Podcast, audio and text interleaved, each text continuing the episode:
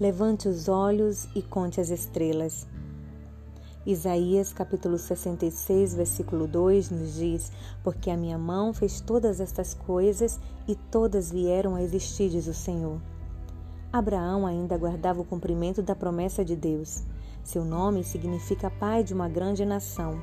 Mas o filho da promessa ainda não tinha nascido. Seu corpo já estava amortecido e sua mulher, além de avançada em idade, ainda era estéril. Só um milagre poderia trazer à vida o filho da promessa. Abraão cogitava todas essas coisas quando Deus o ordenou a sair da sua tenda, a olhar para o céu e contar as estrelas.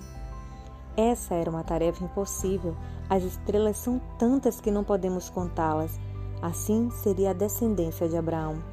O Deus que chama a existência as coisas que não existem, ressuscitaria o corpo enfraquecido de Abraão e faria do útero amortecido de Sara um canteiro de vida para trazer à vida o filho da promessa. Isaac nasceu e a promessa de Deus se cumpriu. As promessas de Deus são fiéis e verdadeiras. Ele vela por cumprir a sua palavra. Não olhe para as circunstâncias, olhe para aquele que está no controle das circunstâncias. Não olhe para o chão, olhe para o céu e comece a contar as estrelas.